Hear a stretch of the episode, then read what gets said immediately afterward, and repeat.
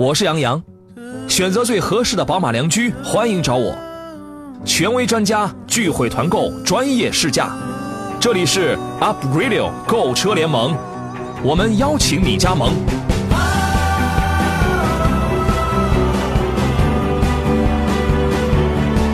FM 一零一点一 Up Radio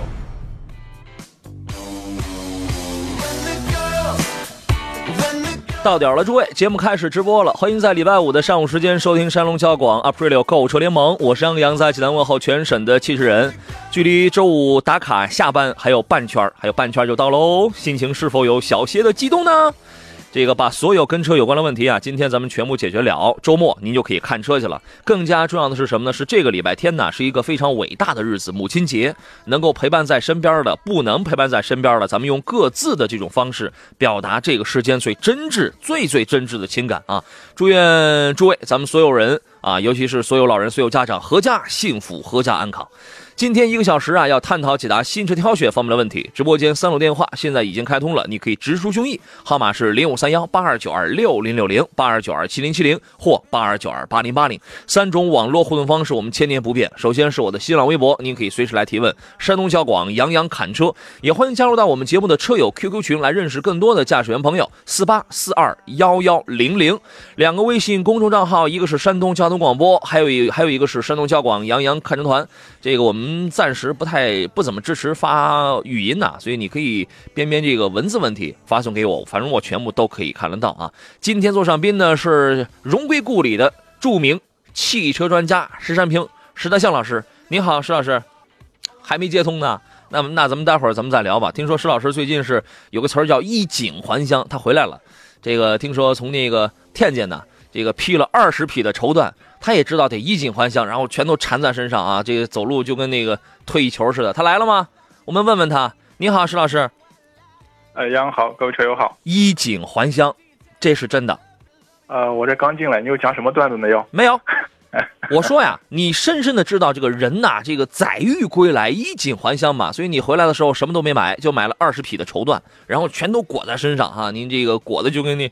这个说句那什么话，这裹得跟木乃伊似的，这个您就回来了啊！这个从此以后，哎，从此以后在山东我们就能见到你，就能听到你的声音了。此时此刻心情若何？呃，确实啊，应该是离开济南有差不多一年半时间了嘛啊，最近应该是刚刚回来，确实手头的事情还比较多啊，是这样啊，是吧？这个好好处理啊！这个关键是这个周末呢，我们可以耍一耍了。这个周末可以开车出门耍一耍，因为油价刚刚降了。降的还挺多，降了两毛多是吧？两没有多，就两毛。哎，多多多，那看那看你加这个多少号的啊？那个今天零点开始，今年的第九次车面油天价窗口已经开启了。汽柴油每吨分别降了两百五十块和两百三十五块。九零号汽油每升六块零二分，调整为五块八毛三，降了一毛九。九十二号汽油每升从六块四毛四调整到了六块两毛四，降了两毛。九十五号汽油每升六块八毛五，调整到了六块六毛四，降了两毛一，这是最多的啊。零号柴油每升原来是六块零七分，调整到了五块八毛七，降了两毛。怎么样？是不是听着就跟降了两百万似的？就是很兴奋啊！啊，我觉得这应该算是一个利好消息吧。因为最近的话，应该济南的天气啊，包括全年的天气都比较热了啊。可能各位车友可能开车出门的时候，这个空调啊。基本上都是用起来了啊，这个我们觉得应该算是个利好消息啊。对，按照一般家用汽车油箱五十升的容量来估测的话，加满一箱九十二号汽油能省十块钱，对吧？能省十块钱啊，这个可以啊。这十块钱我我们按照百公里八升油来计算的话，咱们粗粗一算，那我不得跑出二十公里去？可以吧？呃，差不多，差不多。这个这个这个相当可以了，唯独啊，这个周末您出去跑可以。我我刚看了一下，温度太高，又是大热天啊。我最近也一直在在这个户外室外工作，我都晒黑了。然后昨天我去超市想买点美白的这个护肤品，售货员还夸我呢：“你中文说的真好啊！”我不是非洲的，就是黑点罢了。那个节目一开始有朋友提问买车的问题，来吧，诸位，我们就是干这个行当的。格格巫首先他说一事儿，他说：“杨洋你好，每天听这个路况报道，几乎都能听到日兰高速上有这个交通事故。日兰高速路况不好吗？这个山东啊，有那么几条这个知名的道路啊，车多，有的路可能还窄，所以它就容易出现一些情况。所以出门之前多听听我们的这个呃节目啊，听听这个路况报道，提前给我们打来电话，这是有帮助的啊。飞他问的是，请两位评价一下吉利博瑞这款车怎么样啊？您觉得呢？啊，博瑞的话，应该上市时间差不多有快有两年时间了吧？啊，嗯，整体我觉得，如果喜欢像这样的这种一款中级的啊这种叫轿车，然后呢对配置啊有要求的，我觉得这款车整体还是不错的啊。嗯嗯，就是就是可以买，它分一点八 T 的跟两点四升的。我之前我还写过这，因为这两个车我都开过，都开过不短的时间，我还详细写过这两个车有一些不同。呃，有一些各自有一些什么优点，有一些什么样的缺点，我我我记得我写的挺细的。你到那个今日今日头条头条号找杨洋侃车，你能找到。因为我我现在我不怎么玩，所以你基本上你扒拉扒拉，你就能找到那篇文章。我发的特别的少，写的比较的细。一点八 T 与两点四升，您觉得你更看好谁？呃，这个我觉得啊综合来看的话，如果你我会可考虑建议考虑一下一点八 T 的啊，这个你本身的话，我觉得这个。呃，在市区用或者偶尔长途的话，嗯，应该动力会更好一点。嗯，一点八 T 确实有比较强的这种推背感，另外二四五的那个那个宽胎，从视觉冲击，从这个抓地力上也都非常好。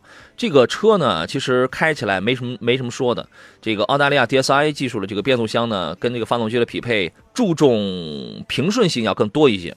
开起来确实是比较平顺，没有太明显的那种突兀。呃，反正那个尤其因为我当时开的是那个旗舰版。是顶配十七万几千八，十十七万六千八那个是那个一点八 T 的旗舰版，你就会发现那个其实它这个车从中配往上各种功能性的配置非常丰富。旗舰版你会发现它都用双层玻璃，双层玻璃啊，那个隔音真的，我一开始我我没发现，天热我把玻璃降下来之后我才看出来的。那个隔音真的非常的好，然后两点四呢，我觉得这个其实更好开，它没什么激情，但动力你在市区你随要随有，随要随有。这个车唯一最大的一个短板就是油耗要略高一些，因为这个车重，这个车一点一点一点八吨吧，车重，嗯，反正排量也都比较大。你如果在济南这样拥堵的情况下，你开的话，十一十一升多，我当时开的是十一十一点七还是十一点四升，这个您觉得这个油耗可以接受吗？呃，我觉得作为一款中级车的话啊，应该这个油耗应该还是在可接受的范围之内啊。包括你前面说这个车子可能自重啊，自重会大一些，这个可能和它这种整整体油耗高会有会有关系啊。对，反正舒适性配置这个确实非常不错，你可以考虑的，你可以考虑啊。幸福人生路说，杨仔帮朋友问一下，新款的 H 六现在可否入手 2.0T 的？以后会有团购吗？有可能，就是得等它有市场优惠的时候。我们能拿到明显的、显著的市场优惠的时候，可能会有。现在两点零 T 的，因为新车它刚刚出来嘛，后后头还会上一个一点一点三 T 的吧？您觉得现在入手时机是否合适呢？啊，其实我觉得买车这个，可能大家关注价格啊是没有问题的。但是像 H 六这款车的话，整体市场表现应该是卖的一直还是不错啊。其实它的这个价格，呃，整体它总体的波动也不是特别大，是吧？啊。我觉得还是你要看好自己的一个用车的一个时机啊，包括时间这方面。如果想着等着后期降价的话，我觉得空间不会太大。这款车应该，而而且这个短期之内啊，应该不会有很明显、很显著的那种降价。对对对，嗯，因为它确实它这个卖的好啊。我们车友群里临沂的朋友说：“杨洋，我想你啊，来吧，我们我们亲一口吧。”早这个枣庄玉帝。这是怎么着？剽窃了我朋友圈的这个文字啊？他给改编了一下：身凌空、易凌云、吞吐意、驰骋心、奔驰脸、奥迪灯、马丁尾、宾利身。您这是弄了一姜子牙的四不像啊！这是弄一四不像车来了。既然说到了 H 六，阿远的问题是十二万，想买国产的 SUV，看的是 GS 四和 H 六，该怎么来选？还有其他的推荐吗？十万冒头的这个国产的 SUV 啊，一抓一大把，其实是其实是八到十五万之间的这个国产，一抓一大把。就 GS 四和 H 六之间，您会怎么来分析呢？啊，这两款车应该从目前整体销量来看的话，确实应该是在自主品牌里面，应该是确实非常靠前的两款车型啊。包括 GS 四上市到现在一直非常火的这么两款车型了。以首先我建议的话，还是要去那个试乘试驾一下啊。就是目前从整个这个市场综合表现啊，我们叫后期的就是维修养护使用成本，包括后期的保值角度来看的话，嗯，可能 H 六的话会稍稍胜出一点。它会占像这个级别的，对，除了这个 H 六 GS 四，你包括长长安的 CS 七五啊，就这这些车型的话，我觉得整体还都是不错的啊。对，反正 H 六第一，G GS 四呢，就是也没掉下去前四名。对对对，嗯，是吧？H 六呢，现在走的是这个粗犷啊，这个野性那种风格。GS 四显得就是小巧精致一些。我觉得这两个车反正都没什么太大的问题。你现在你可以买，因为十万左右的整体的 S 呃 SUV 有卖的最多的，也有卖的少的，但整体技术水准相差真的不是特别大啊。好了，我们先进广告，回来之后咱们接着聊。好了，我们继续回到节目当中。有人问了施老师，问了您一个问题，说施老师，你是你那你那儿是那个刮胡刀没关吗？刮胡刀没关，不能刮一天胡须。这个就是啊，连我都听出来了。您这个还没说几句话，就在那嗡嗡的震，嗡嗡的响啊。这个石老师呢，环境稍微嘈杂一点，嗯，哎，跟环境没什么关，这个没什么关系，就是业务业务忙是吧？你得这样讲，对吧？确实是刮，确实是刮胡刀的问题。天热了，石老师准备要穿大裤衩，现在正刮腿毛呢。我跟你讲，所以嗡嗡的，各位可以谅解。这个刚好实习老中医，人家就说石老师回来了，我想找石老师买辆二手车，怎么联络石老师啊？这个石老师马上要成立一个叫大象二手车，是吧？你这个奔着这个名字去，这就好了。您现在还用微博吗？呃，现在应该是用的比较比较少一些了啊，还是微信的会会会多一点。对，各位到这个新浪微博去找找石山平老师的这个微博，有什么业务可以联络他。他微博的名称叫做山东交广杨洋砍车啊，欢迎各位多多关注，再涨点粉儿。然 后这这个，你你微博叫什么来着？啊，好像时间不用了啊，用了啊，你都忘了？石山平车都会，嗯，哎，他都忘了，你知道吗？哎，想买二手车的这个石老师这次回来确实也是做二手车。啊，这个各位后头啊，可以来关注一下，可以来找一下他啊。来，遇到了挑车与选车的问题，可以跟我们来取得联络啊。电话是零五三幺八二九二六零六零八二九二七零七零或八二九二八零八零。机车男孩发微信，二零一七五月十六号还有三天。您知道他这是说的是什么意思吗？这个还真不太清楚哎。一般人不会知道，你这是这真是老羊毛铁杆听众，因为二零一一年六年前五月十六号，我一屁股坐在了这儿。你看，这还真有记着的啊！哦，这是你的生日啊！哦哦，对啊，还有还有还有三天，下下周一是吧？你们不准备给我弄一蛋糕什么的吗？那个石老师，你不准备给我打点钱让我去买一蛋糕什么的吗？这个必须得有，庆祝一下是吧？哎呀。那个鲁 B 幸福人生路说，GS 四的后排还有呃后备箱的空间比 H 六要小了不少啊，这是确实，它是尺寸这是这个很明很明显的嘛，因为在这个设计风格上啊，它会有一些这个往下溜背啊，它会有一些这样的风格啊。来关注一款刚刚上市的，算是中期改款的小就是小调整的这么一款新车，Jeep 的自由光，呃，刚刚发布。这个一共有八款车型，二十万九千八到三十一万九千八，售价，售价几乎还是相当的吧。新车呢，相比现款，在外观还有配置方面做了一些。这个些许的升级，这属于是一个年代改款车型，外观没有实质的变化，但是小的变化在哪儿呢？它标配了此前只有在旗舰车型那个 Overland 版本上专属的外观造型。最大特征是在于采用了跟车身同色的前保险杠，就是说，因为它官方给的图片是一辆白色的车，啊，除了那个中网那个七八个那个进气口啊之外，它是黑的之外呢，其他的。舱盖啊，车身呐，包括这个护杠啊，什么全部都用白色的，你觉得这样好看吗？这个因为没见到实车啊，不太好评论这一块儿。哎，想想就行啊。这个反正反正怪怪的啊。内饰方面也是完全是保持一致的，配置也基本上还是那些东西，唯一就是新增的那个两点四的卓越版车型呢，呃，又增加了一些。你比如说在真皮座椅的这个皮质上。呃，盲盲区监测上，它又做了一些小的调整。动力方面依然是两点零跟两点四啊，匹配九 AT，匹配九 AT。高配车型会配这个四驱系统。自由光其实其实在市场的表现，现在只我们只能用一般来进行形容。嗯，您觉得这个车怎么样？为什么就没有这个姹紫嫣红起来？呃，其实这款车的话，我觉得还是整个这个从上市到现在，整个是比较纠结和曲折的一款车吧。从最初的这种原装进口啊，后来改国产。其实我觉得主要还是一个品牌的我们的影响力，一个 Jeep 这个品牌是吧啊？嗯。另外的话，这种独特的这种外形设计啊，包括特别大灯的啊，我们叫蜜蜂眼的大灯这种设计，有些人还是比较喜欢的，有些人可能接受不了这种情况啊。是。其实这款车的话，就是在过去大概一年左右的时间里，呃，我还接触过两三辆啊。啊。我们说主要是二手车啊，我其中有一个二点四的啊，应该是一款车型吧，啊，开过几天，总体感觉动力啊，各个方面还还不错啊，动力的，特别是这个，但是确实我们说还是整体来说的，还是一款比较这种新的车，包括我们说的它这种保有量也不是特别大，是吧？啊，所以对整个这种可靠稳定性的话，目前，呃，反馈出来的话，应该是，呃。包括我们之前担担心的那个九速变速箱的这个问题啊，嗯，到目前来看的话，好像也不是特别突出啊，最起码没有刚刚那个。因为很多人跑不了那么快，是吧？对对对，所以这款车我觉得还是属于这种比较有个性的啊，或者对这个吉普这个品牌有这种所谓的情怀的啊，对，一些消费者啊会运动的这款车型，嗯嗯，还是小众一点。是之前咱们不是说嘛，很多人可能开了半辈子车也没上过六档，是吧？你买回一个九档，你买回一个一个这个十档来，第一跟我没什么关系。他一他这个半辈子他上他没他没跑过这个五档六档，然后第二呢。它你因为因为你要体你要体会到这个克莱斯勒的这个九 AT 啊，你必须真的就是它会在一百三一百四十公里时速左右的时候会会它它会升到九档，但是那个变速箱它设定的逻辑是你你用不了多久，它会瞬间它就会往下掉档，它会掉到八档。所以说在在这种交通的这种环境下，很多人买回来之后真的它是用不到的。但是从机械本身来出发，这它设计的确实是有逻辑问题的，只不过可能你用不到，你你。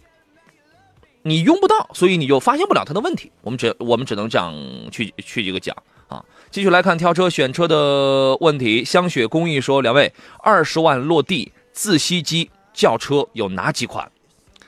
呃，主要家庭使用，一年七八万公里。看了 Atenza，还有其他的车型给推荐一下。对我刚才我看了你前半句，我还就想讲嘛，你二十万落地就是在十七八万的十七八万的这样的车型上，你要去讲。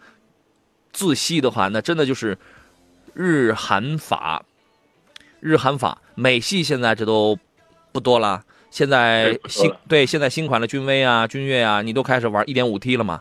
原来的2.0那个君威你也用不着花这么多的钱，是吧？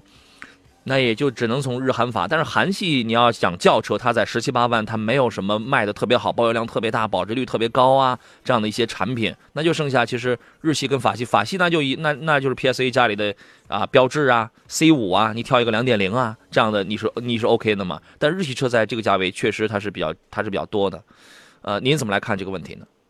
啊，我觉得基本上我们说的这是候选车型啊，刚你说的这些车型吧。跟这位朋友听他的这个这个叫什么网名，记得应该是个女士是吧？哎，人家是开店的香雪工艺，青岛的朋友，祝你生意兴隆啊！啊，好吧，那我听错了。我我我怀疑石老师问这个问题的原因是他有股份，你知道吗？啊，我找到了啊啊！对，如果像这个级别的话，如果一个女士的话，我觉得那前面提到那个那个阿特兹是吧？另外觉得像五零八啊，这两款车我觉得。这种风格设计啊，女士还是比较适合开的啊。嗯。但是如果作为男士的话，觉得你像什么啊雅阁啊、凯美瑞啊啊，将来这能拿一个很高的配置了。对对对对，嗯嗯嗯。对，你能拿一个，你如果去拿一个两点零的话，你几乎是，反正就是不是顶配就是次顶配，就是那个样子的了。啊，呃，着重看看，反正按照，因为他给的这个范围确实特已经是非这个非常的小了，啊，价钱也限定了，排量基本也限定了。这个，所以说，因为确实在这个价位，它只能挑这些这个比较主流的车子，基本都是集中在日系上啊。你看一下吧。法山说：“请问两位老师，新君越的双离合是干式还是湿式啊？那肯定是干式的。这个，因为一点一点五 T 的这个君越现在还是在配这个干式双离合啊。家用为主，请问选新君越好还是迈腾好啊？您怎么看？” 呃，其实这两款车很多人之所以纠结啊，我觉得主要还是一个是怎么说呢？可能大家看中的是一个是这个君越的一个空间是吧？啊，另外的话，相对说这种做工同等同等价格的话，另外就是它的这种配置啊，包括性价比的话，应该稍稍微占优势的这种情况在一块儿啊。嗯。所以我觉得选这两款车的话，还是就是那我觉得啊。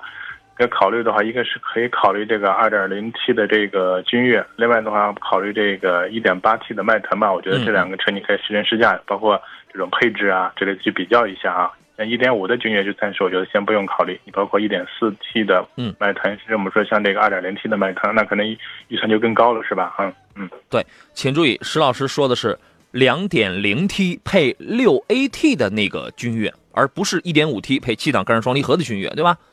对对对，哎，对，迈腾的话可以考虑一下一点八 T 的啊，嗯，对，呃，当当然，实际上两点零 T 入门的这个迈腾大概也就比那个二八 T 精英版的君越，就市场终端售价的话，大概要贵一万一万多吧。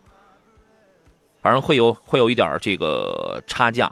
然后你如果这两个车，我们抛开价格，就是差这一万多，不如如果不是问题的话，单看车本身而言的话，两点零 T 的这个君越配的是六 AT，而那个两点零 T 的迈腾已经配上了这个七档的湿式双离合。呃，然后呢，剩下这两个车的对比，唯一就是空间啊、配置啊、工艺，我觉得就是这些方面的对比。您对于这三个方面，同时两点零 T，我们来画一条标定线的话，您怎么来看呢？呃，空间方面的话，我觉得还是应该是这个君越啊，稍稍占点优势啊，空间方面这一块啊，尺寸要要显大是吧？对对对，但整体的可能这种驾控感受方面的话，迈腾还是表现还是不错的啊。嗯。呃，君越的内饰的这个做工啊，胜在一些这个中控的布局啊，还有皮质的包裹啊，就显得这个档次比较的 OK 一些。而迈材料运用上，嗯，对。而迈腾的这个内饰的豪华感，它的营造呢，往往它，你比如说原来有人会拿它跟帕萨特比，你会在一些细节，在储物格方面，你会发现它它用了一些这个翻毛皮的那种装点啊，然后一些木质纹理的这种装点，我觉得它会去体现一些质感。而君迈腾的内饰是体现的是质感。而君越的内饰，它体现的是豪华感，啊，然后你就需要去对比一下这两个车在配置方面的一些个问题。单从变速箱这个角度出发，湿式双离合实际上要领先原来的那套六 AT 的，啊，就单从这个变速箱，所以说变速箱这个它能给我们，它能它它能带来什么呢？一是加速性能，二呢是经济性。这个反正一是动力，二是经济性啊。这个您自个儿看一看。人生苦短，及时享乐。说给点评一下卡罗拉吧，这个家庭使用省心点了。那我觉得这个车应该没什么太大的问题。啊，喜欢就着手吧，是吧？啊，这个我觉得没什么太太必要太多说的啊。对啊，谢谢风往北吹。他说时间啊，就像白就像白色的小马飞快跑过狭窄的缝隙，这不是我的口头禅吗？岁月如梭，时光荏苒呐。转眼间，杨洋来山东交广都快六年了，我忘了在临沂我听了你几年的节目。我在那儿待了四年啊！我记得当时你你离开临沂台，我觉得很遗憾，失去了一位这么好的主持人。不过很快在山东交广听到你的声音，继续一路跟随，谢谢。买车意见领袖，专业购车分析，Up Radio 购车联盟，专业解决购车问题。如果你想买车，欢迎加入我们；如果你是汽车经销商，也欢迎加入我们。买车日常报名通道，关注微信公众号“山东交通广播”，点击“杨洋看车团”，我要报名，预约报名。会员单位报名电话：幺八零零五四幺幺零幺幺，FM 一零一点一，Up Radio。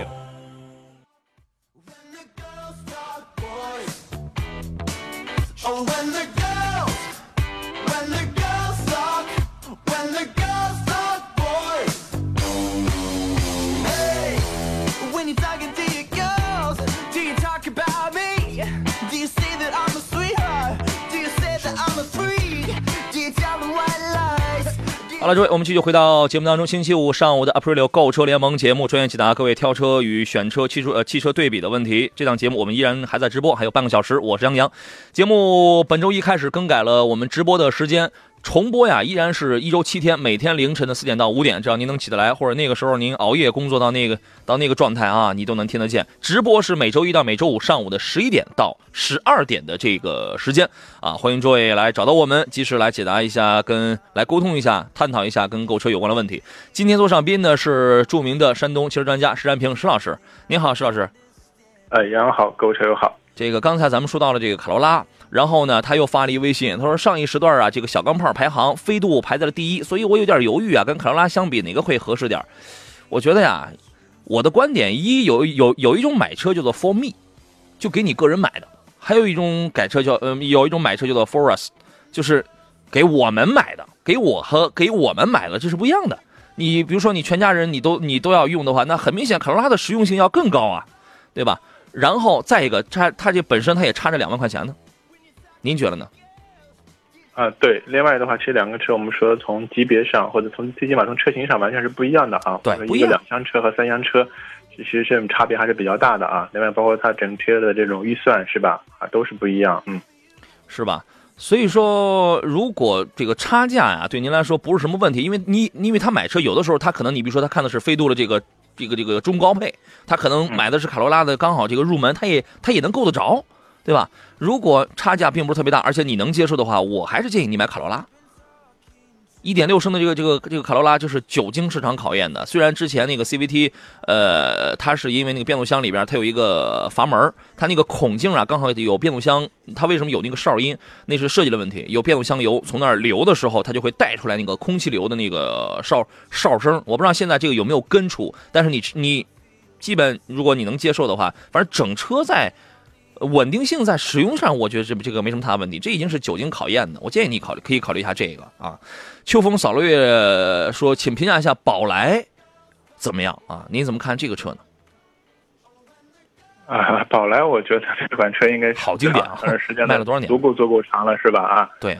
哎，喜欢是可以入手的啊，因为我们大众是典型的大众车嘛啊，应该是没有问题，太大的问题。嗯，这个也没什么太大问题，这个绝对可以买啊。扬帆远航说：“你好，新出的长安 CS 九五怎么样？这个这个车前前几天的时候我我试驾过啊，场地试驾过，然后回来之后曾经聊过，呃，聊聊您觉得这个车怎么样？CS 九五啊，其实比较吸引我的还是它的一个空间，是吧？这个确实这个块头足够大，是吧？啊，但是到现在目前的话还没有出过这个。实际车辆啊，包括它的 2.0T 的这种动力，整个动力匹配怎么样？这个我觉得你是不是更有发言权一下？这个车，嗯，简单来讲讲啊，简这个简单来讲，反正优势一是大，嗯啊，它比 GS 八呀、那个哈弗啊，这个它都要大。然后呢，坐在里边非常的舒服，隔音做的挺好。就是你你在深踩的时候啊，这个变速箱，它的它的这个变速箱，它不是它不是那种。呃，越级升档、越级降档那种反应很凌厉的，这个爱信的六档它讲究了，你像这么大的这个车身，对吧？它它讲究的就是平顺就完了，所以你有的时候你会觉得它这个变速箱会稍微慢一点，但是不会影响使用的。呃，深踩的时候那个噪音控制的也也比较好。两点零的两点零 T 的这个蓝鲸的动力，我觉得普通家庭使用，尤其是这样大的车在巡航状态下够用了。功能配置做的也比较丰富。反正我我对于这样的大车，我注重的一就是空间。二呢，就是长安的品质，我觉得这两年这个控制力也是 OK 的嘛。再一个就是就是就是就是这个这个隔音，这是我特别这个看重的一点。当然，我记得前两天有朋友在跟我在探讨的时候也谈到过，说这个车有一个配置方面有一个小小的不足，就是说他买到十九万八千八了，那个七座四驱的车上了，然后这个车还没有配备这个座椅通风加热，而同级别的好像 GS 八什么它都有，所以我就觉得呀，这个算是在配置上一个小小的一个瑕疵吧。这个最起码反映出我们现在这种车友的话，应该是越来越挑剔了，是吧？啊，对他关注这个，不光要求真皮座椅啊，还要加热，还要通风，是吧？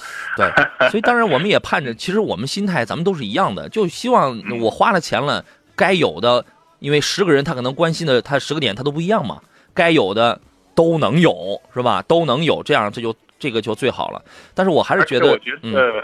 这个朋友的这种要求是合理的啊！我一旦我们说所谓的真皮座椅吧，我觉得你最少要加热通风，这个要要必须有才行，那才体现出真皮座椅的优势来，是吧？这个这个夏天冬天确实舒服，是吧？确实舒服点。然后呢？你不如要个织布座椅的拉倒了，是吧？不，那那个不行，我十九万八千八，我钱我都这个花到位了，所以这算一个算算一小瑕疵吧。嗯，但是我觉得从大件上去讲的话，它确实有比 GS 八要好不少的地方。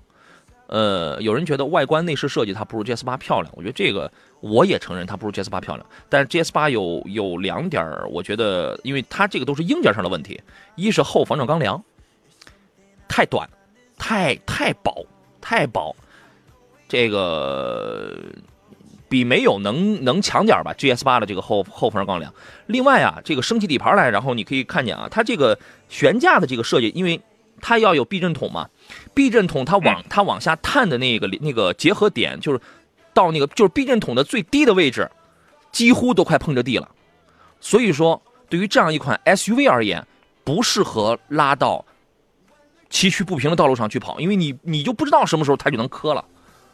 所以说，我觉得这是设计上的这个问题。嗯，看看你觉得能不能弥补没有座椅通风加热？你看两厢能不能这个抵平啊？是吧？然后 CS 九五这个车注定不是一款多么省油的车。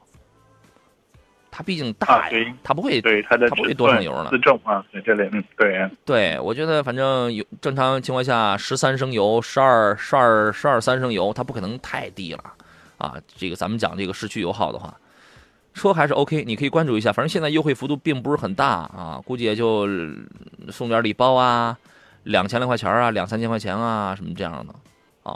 那个 Brave Heart，然后他说：“杨你好，现在途观 1.8T 的两驱风尚版现在有多少钱？优惠大吗？”我刚才呃广告期间，我让大白联络一下上海大众山东区的这个山东大区的市场总监，然后这个现在没有没有这个联络上，那个回头可以帮您来问一下。老款的 1.8T 啊，前段时间它的优惠幅度已经接近四万了，已经在四万左右了。所以说现在途观 L 上来之后，你去刷老款的话，因为它没有，它不会有。再很很大的这种降价空间，顶多再差个千八百，再差个一两一两千块钱，撑死了，对吧？所以现在去刷老款这个机会是比较合适。他问这个风尚版跟舒适版啊，哪个性价比较高？再一个，一六款与一七款差别大吗？如果买同价位的国产 SUV，请推荐几款？您怎么看这个问题呢？呃，其实这两款我建议的话，就是在配置细节方面的话，是要去那个仔细去那个对比一下，因为这两款车确实这个到底配置差别在什么地方？因为我现在没有一一手的数据啊，不大来来好评价这个情况这一块啊。啊，至于说到这个性，嗯，呃，您请接着讲。还有，至于说到这个新老款的问题的话，应该这个途观啊，这次我觉得应该还属于一个稍微比较这种大的这种这种变动吧啊。嗯。但是我们说，从以往的来看的话，新款车可能我们说至少在，应该是在很长一段时间内的话，可能价格方面的话不会有太多的这种这种优惠，是吧？啊，嗯。所以我觉得这个对于老款途观，我个人认为还是一款相对说啊，呃，比较成熟的啊。目前我觉得，如果是你说的优惠能达到四万左右的话，我觉得还是值得比较入手的一款车型。嗯，对，反正优惠优惠少点，那那都是三万多。嗯嗯嗯。这个风尚版跟这个舒适版其实差价大概是两万块钱吧，好像在这两万左右。它差不小，那这个差距。嗯哎，对，它主要是一些配置方面的这个差别。我印我印象当中大概是好像是这个多个什么，是真皮座椅，因为它入门的那个风尚大概是织布的吧。然后好像应该有应该多点什么，像是定速巡航这样一类的东西。这个就看你觉得有没有必要。你比如说，你对这个定速巡航这种东西啊。人家经常有人他经常跑高速，人家觉得这个东西它就很好嘛，它就很实用嘛。然后你您自个儿衡量一下成本，你觉得我多花两万要要了这个是不是？呃，你觉得值的？我觉得你拿这个你去衡量一下就可以啊。好了，进入今天节目的最后一段广告。好了，诸位，我们继续回到节目当中。这是今天最后一段 Aprilio 购车联盟的直播。我们解答的是挑车、买车难的问题。各位遇到了问题，可以直接跟我们来进行交流。电话有三路，网络互动平台也有三种。满脸书生气，一脸络腮胡，说这个天气听着节目，再来一段饶舌。石老师再给打一个节拍，幺幺 check now，无敌了啊！我来打节拍，石老师来一段，这个多好啊！这这要求太高，要求太高。您您这练一练啊，打南打。是吧？打南边来个喇嘛，是吧？你把你把那段你好好你这个练一练，下回您来的时候，请您表演啊。山川说：“洋洋，我的问题我问两遍了啊，这回不要再淹没在微信里了，说说凌派吧。抱歉，我还真没看见，因为因为问问题的比较多，还真淹没了。来，咱们说说凌派吧。这个车您口感怎么样？好吃吗？” 我觉得车啊本身的话，应该没有什么这种大的问题啊。应该我觉得平台也好，整个发动变速箱也是非常成熟这一块啊。是。然后的话，可能目前的话，就是在同级别车里面，确实这个销量啊不是特别突出，但是优惠幅度很大。正因为销量不大，所以它给的优惠幅度现在很大。对对。所以这款车的建议的话，我觉得首先是看好了可以入手，另外的话就建议买了之后的话可以多开几年，是吧？啊，这是我个人建议。对，这个一点，因为你花差不多，刚才不是有人他不是问到了卡罗拉吗？你现在你要买一个自动挡的这个凌派一点八和一点六的自动挡的卡罗拉，基本上价格差不了太大，但是你那个动力好啊，对吧？一样的无级变速，但是你那个一点八升，你那个动力这个这个反正很好。嗯，找点这个短板吧。我觉得一是悬挂舒适度一般，啊，因为它毕竟用麦弗逊加宗米扭转梁式这个半独立悬架，尤其这个后悬架的这个舒适度确实是比较一般。我开了一回，我开了一回，在呃这个当时是过一个减震带啊，这个这个好家伙，咚咚的，就是因为它那种咚咚啊，它跟法系车调教出来那种有韧劲的那那种咚咚的感觉，它不一样，它这个不一样，真的是舒适度要它硌得慌，你知道吗？用对用用那个通俗的通白的来讲，它就是硌得慌啊！这个这个这个这个太硬，这个确实太硬。然后中控台的这个塑料材质吧也一般情况，但是现在加上优惠幅度比较大，然后开起来也比较好开，那个动力确实是可以的啊，是就可以。储物空间我觉得几乎没大有，这个车舱内它就这个储物空间设计的，我觉得不太像本田的这个一贯的路子啊。呃，你有的时候你会觉得你的手机什么你都没没有什么太合适的地方放啊，没真的硬件上没有什么太大的那种问题，可以买可以买啊。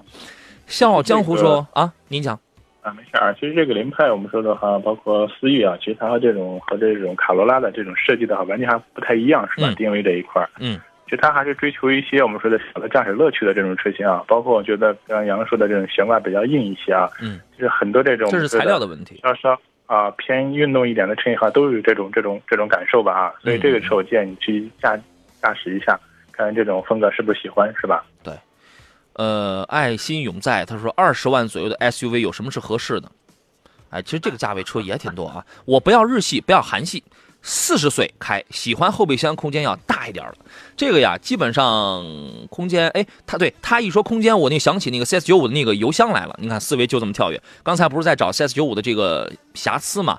呃，我插一句话，CS 九五的那个油箱太小，大概是六是六是什么？呃，不六六十几升来着，反正不到不到不到七十升。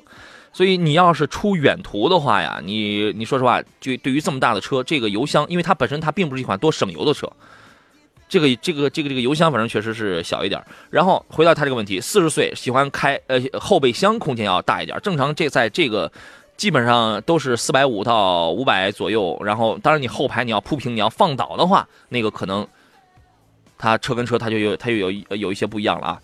呃，二十左右，你有什么看好的吗？